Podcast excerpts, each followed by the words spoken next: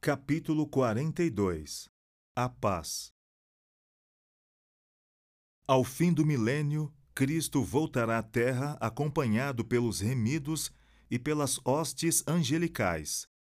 Ordenará aos ímpios mortos que ressuscitem para receber sua sentença. Eles se levantam em número incontável, como a areia do mar, trazendo sobre si os traços da doença e da morte.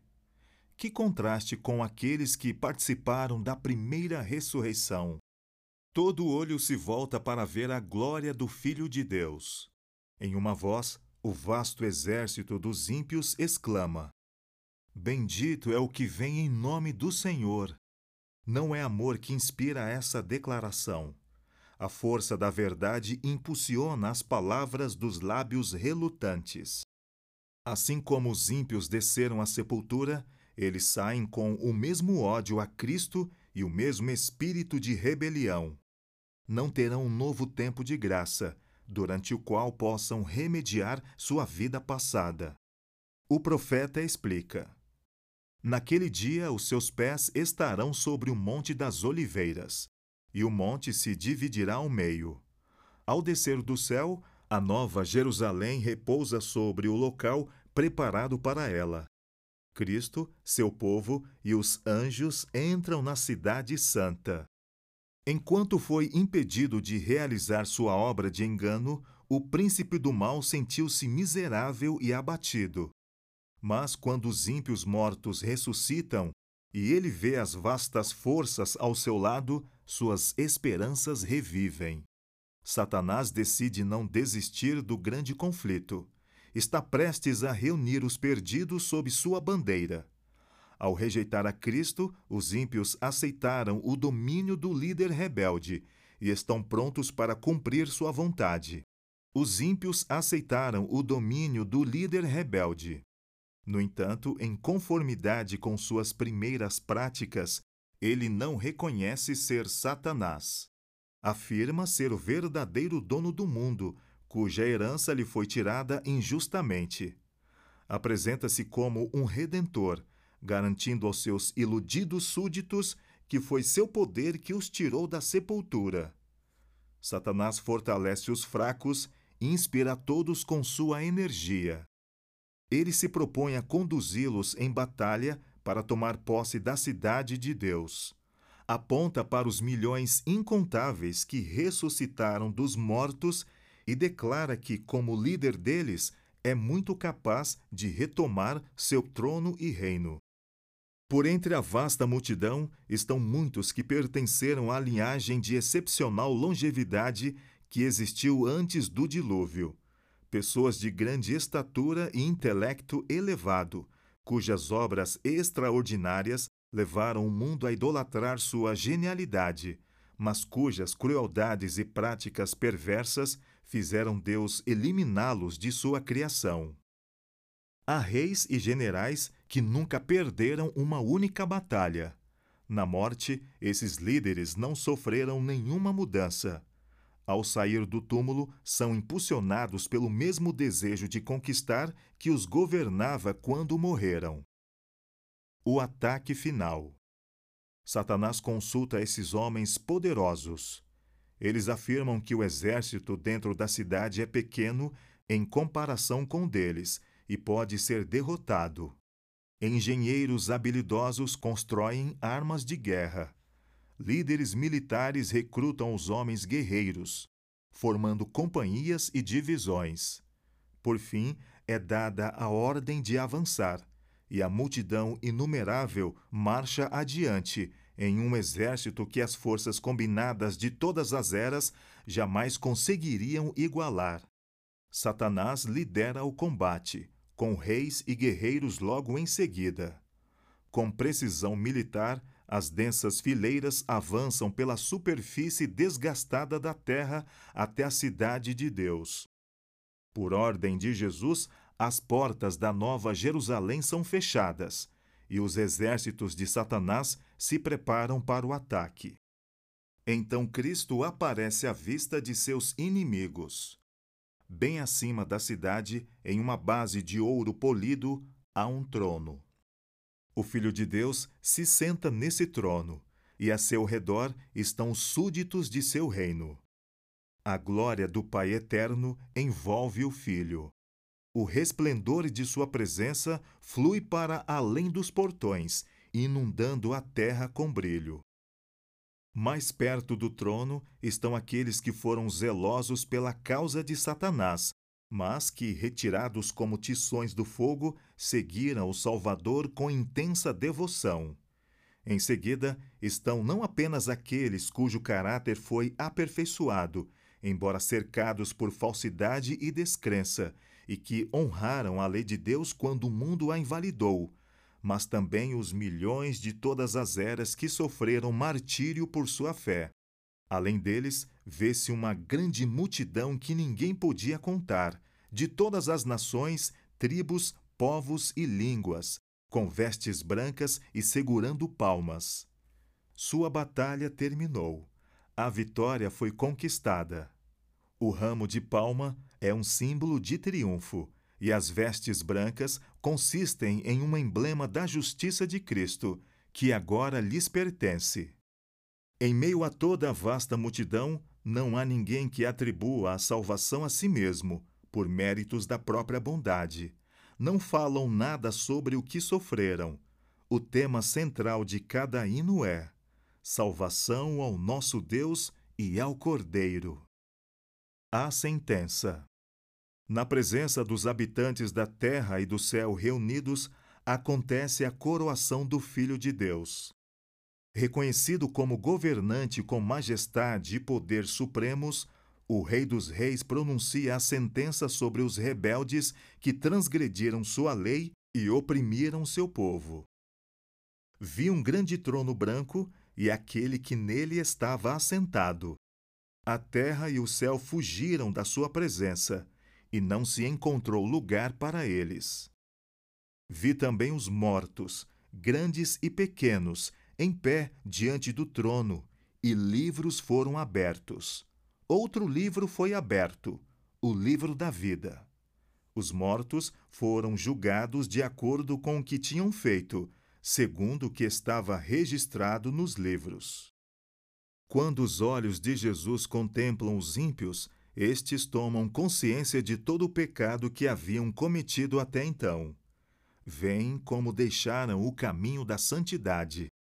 As tentações sedutoras que os encorajaram a condescender com o pecado, os mensageiros de Deus que desprezaram, as advertências que rejeitaram, as ondas de misericórdia que seu coração teimoso e obstinado mandaram embora, tudo aparece como se estivesse escrito com letras de fogo.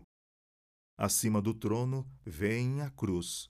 Como, em visão panorâmica, assistem às cenas da queda de Adão e os passos seguintes do plano da redenção.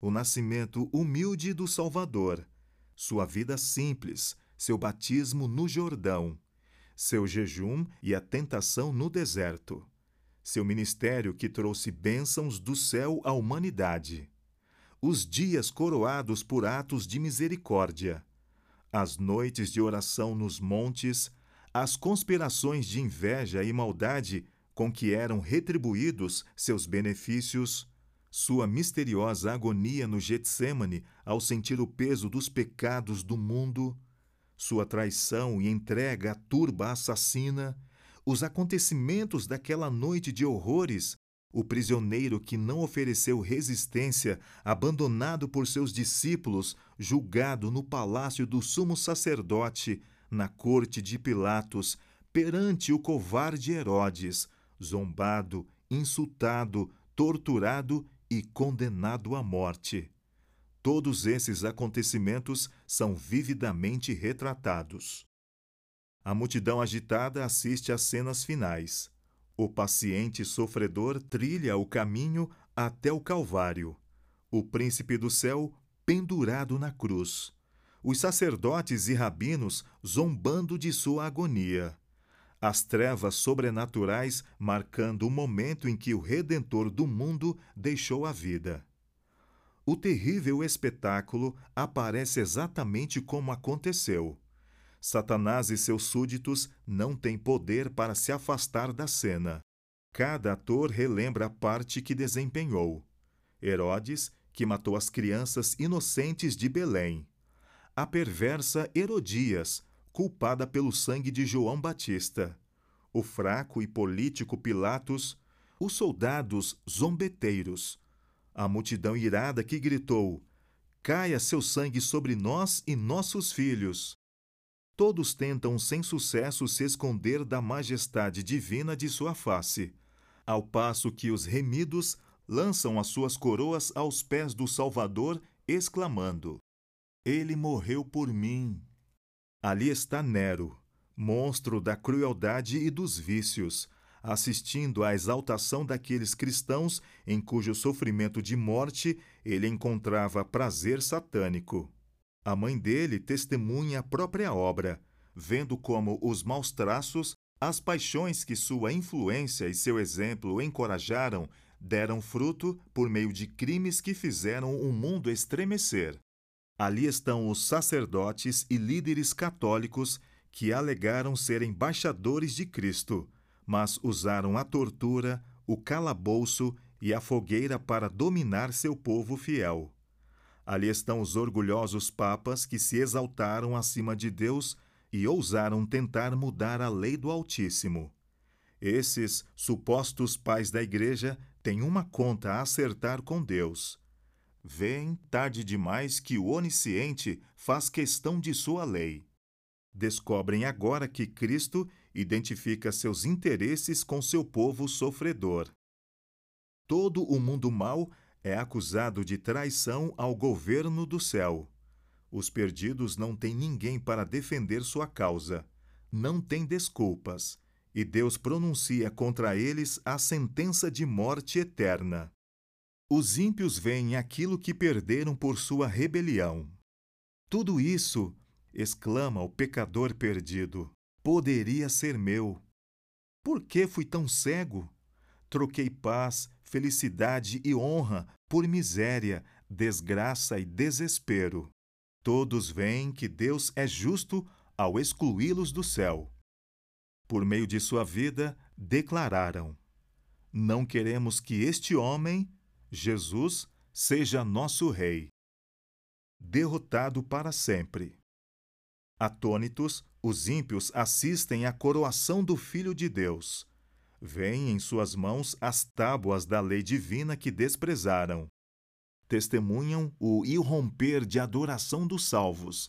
E à medida que os sons da melodia chegam às multidões que estão fora da cidade, todos exclamam: Justos e verdadeiros são os teus caminhos, ó Rei das Nações. Prostrados com o rosto em terra, adoram o Príncipe da Vida. Satanás parece paralisado. No passado, ele havia sido um querubim guardião. Então ele lembra o quanto perdeu. Foi eternamente excluído do concílio onde antes era honrado. Vê agora outro de pé junto ao Pai, um anjo de presença majestosa. Sabe que a exaltada posição daquele anjo poderia ser sua. A memória recorda como o céu era para ele em sua inocência, a paz e o contentamento que sentia até sua rebelião.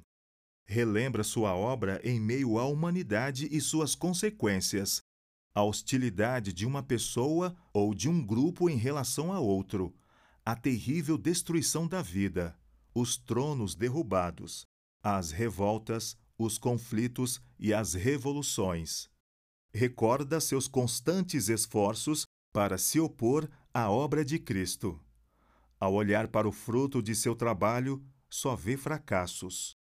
Vez após vez, no decorrer do grande conflito, foi derrotado e forçado a ceder. O objetivo do grande rebelde sempre foi provar que o governo de Deus era responsável pela rebelião. Ele levou grandes multidões a aceitar essa versão do grande conflito. Por milhares de anos, esse chefe da conspiração vendeu mentiras como se fossem verdades. Chegou o momento em que todos verão a história e o caráter de Satanás. em seu último esforço para tirar Cristo do trono, destruir seu povo e tomar posse da cidade de Deus, o arqui-enganador é completamente desmascarado. Aqueles que se uniram a ele verão o fracasso absoluto de sua causa. Satanás reconhece que sua rebelião voluntária o tornou inapto para o céu. Exercitou seus poderes para guerrear contra Deus. A pureza e a harmonia do céu seriam uma suprema tortura para ele. O inimigo se prostra e admite a justiça de sua sentença. Cada pergunta sobre a verdade e o erro no grande conflito está agora completamente respondida. O universo inteiro viu as consequências da rejeição à lei de Deus. Por toda a eternidade, a história do pecado servirá de testemunha de que a felicidade de todos os seres que o Senhor criou depende da existência de sua lei. O universo inteiro, tanto os leais quanto os rebeldes, em uma voz declara: Justos e verdadeiros são os teus caminhos, ó Rei das Nações. Chegou a hora de Cristo ser glorificado acima de todo nome. Pela alegria apresentada diante de si, para que pudesse trazer muitos filhos e filhas para a glória, ele suportou a cruz. Jesus contempla os remidos, renovados em sua própria imagem observa neles os resultados dos labores de sua alma e fica satisfeito. Em uma voz que todos, justos e ímpios, conseguem ouvir, ele declara: Vejam o que meu sangue comprou. Por estes sofri, por estes morri. O fim dos maus. O caráter de Satanás permanece o mesmo a rebelião surge novamente como uma enchente furiosa. Determina-se a não abrir mão da última batalha desesperada contra o Rei do Céu. Dentre todos os incontáveis milhões que ele arrastou para a rebelião, nenhum se propõe a seguir sua liderança. O mesmo ódio a Deus que inspira Satanás enche os ímpios, mas eles percebem que sua causa não tem esperança. Porque você pensa que é sábio, tão sábio quanto Deus, trarei estrangeiros contra você das mais impiedosas nações. Eles empunharão suas espadas contra a sua beleza e a sua sabedoria, e traspassarão seu esplendor fulgurante. Eles o farão descer à cova. Por isso eu lancei e o expulsei, ó querubim guardião, do meio das pedras fulgurantes. Por isso eu atirei à terra, fiz de você um espetáculo para os reis. Por isso fiz sair de você um fogo que o consumiu, e reduzi você a cinzas no chão, à vista de todos os que estavam observando. Chegou o seu terrível fim. Você não mais existirá. O Senhor está indignado contra todas as nações. Sobre os ímpios ele fará chover brasas ardentes e enxofre incandescente. Vento ressecante é o que terão. Desce da parte de Deus fogo do céu. A terra se abre. Chamas devoradoras irrompem de todo o abismo crescente. Todas as rochas estão incandescentes. Os elementos se derretem com calor fervente. A terra também e as obras que nela se encontram são queimadas. A superfície da terra parece uma única massa fundida, um vasto e fervente lago de fogo. Será o dia da vingança do Senhor, ano de retribuições pela causa de Sião. Os ímpios são castigados conforme o seu procedimento. Satanás sofrerá não só pela própria rebelião, mas também por todos os pecados que levou o povo de Deus a cometer. Nas chamas, os ímpios finalmente serão destruídos. Raiz e ramo. Satanás, a raiz, seus seguidores, os ramos. Os malfeitores recebem a penalidade completa da lei. As exigências da justiça foram cumpridas. A obra de ruína causada por Satanás terminou para sempre as criaturas de Deus estarão para sempre livres de suas tentações. Enquanto a terra está envolta pelo fogo, os justos estão seguros na Cidade Santa. Para os ímpios, Deus é um fogo consumidor, mas para seu povo, ele é escudo. O Eterno Lar Vi novos céus e nova terra, pois o primeiro céu e a primeira terra tinham passado, e o mar já não existia. O fogo que consome os ímpios purifica a terra. Cada traço da maldição é eliminado.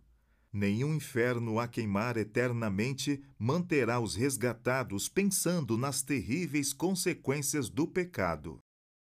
A única lembrança do mal. Só um lembrete permanece. Nosso Redentor sempre levará as marcas de sua crucifixão. Esses serão os únicos traços da obra cruel do pecado que persistirão. Ao longo das eras eternas, as feridas de Cristo revelarão seu louvor e declararão seu poder. Cristo garantiu a seus discípulos que foi preparar para eles um lugar na casa do Pai. A linguagem humana é incapaz de descrever a recompensa dos justos. Somente aqueles que virem a conhecerão de verdade. Nenhuma mente finita é capaz de compreender a glória do paraíso de Deus. A Bíblia chama a herança dos santos de pátria. Lá, o pastor celestial conduzirá seu rebanho às fontes de água viva. Haverá torrentes sempre a fluir, claras como cristal, e além delas, árvores a balançar lançam sua sombra sobre os caminhos que Deus preparou para os resgatados do Senhor. Amplas planícies se erguem em belas colinas, e as montanhas de Deus erguem seus altos cumes. Nesses pacíficos prados, além das fontes vivas, o povo de Deus, por tanto tempo peregrino e errante, encontrará um lar. Construirão casas e nelas habitarão. Plantarão vinhas e comerão do seu fruto. Já não construirão casas para outros ocuparem, nem plantarão para outros comerem. Os meus escolhidos esbanjarão o fruto do seu trabalho. O deserto e a terra ressequida se regozijarão. O ermo exultará e florescerá como a tulipa. O lobo viverá com o cordeiro, o leopardo se deitará com o bode, e uma criança os guiará. Ninguém fará nenhum mal, nem destruirá coisa alguma em todo o meu santo monte. Não existirá dor no céu. Não haverá mais lágrimas, nem funerais. Não haverá mais morte, nem tristeza, nem choro, nem dor, pois a antiga ordem já passou. Nenhum morador de Sião dirá: Estou doente, e os pecados dos que ali habitam serão perdoados. Ali está a Nova Jerusalém, a capital da nova terra glorificada. O seu brilho era como o de uma joia muito preciosa, como jaspe, clara como cristal. As nações andarão em sua luz, e os reis da terra lhe trarão a sua glória. O tabernáculo de Deus está com os homens, com os quais ele viverá. Eles serão seus povos. O próprio Deus estará com eles e será o seu Deus. Na cidade de Deus não haverá mais noite. Não haverá cansaço. Sempre sentiremos o frescor da manhã e sempre estaremos distantes de seu fim. A luz do sol será superada por um resplendor que não é dolorosamente ofuscante, mas excede sem medida o brilho do meio-dia. Os remidos andarão na glória do dia perene. Não vi templo algum na cidade, pois o Senhor Deus Todo-Poderoso e o Cordeiro são o seu templo. O povo de Deus terá o privilégio de interagir livremente com o Pai e o Filho. Agora vemos a imagem de Deus como algo em espelho, mas então o veremos face a face, sem um véu entre nós para obscurecer. O triunfo do amor. Foi o próprio Deus quem plantou o amor e a simpatia no coração humano. E no céu, esses sentimentos encontrarão sua mais doce e verdadeira expressão. A comunhão pura com os seres santos e com os fiéis de todas as eras, os laços sagrados que unirão toda a família no céu e na terra, ajudarão a completar a felicidade dos remidos. Ali, com delícias que não terá fim, a mente dos imortais estudará as maravilhas do poder criador, os mistérios do amor redentor. Cada aspecto da mente será desenvolvido e cada capacidade ampliada. O aprendizado não esgotará as energias. Os remidos poderão desenvolver as mais grandiosas iniciativas, alcançar seus mais elevados objetivos e cumprir suas mais nobres ambições. Ainda assim, encontrarão alturas mais elevadas a conquistar, novas maravilhas para admirar, novas verdades para compreender, objetivos inéditos para atrair as capacidades da mente, da alma e do corpo. Todos os tesouros do universo serão descortinados para os remidos de Deus. Sem a limitação da mortalidade, voarão incansavelmente para os mundos distantes. Os filhos da terra entrarão na alegria e sabedoria dos seres não caídos e compartilharão dos tesouros de conhecimento que estes adquiriram ao longo das eras sem fim. Com a visão livre de impedimentos, contemplarão a glória da criação, sóis, estrelas e sistemas, todos em sua ordem designada, circulando o trono de Deus.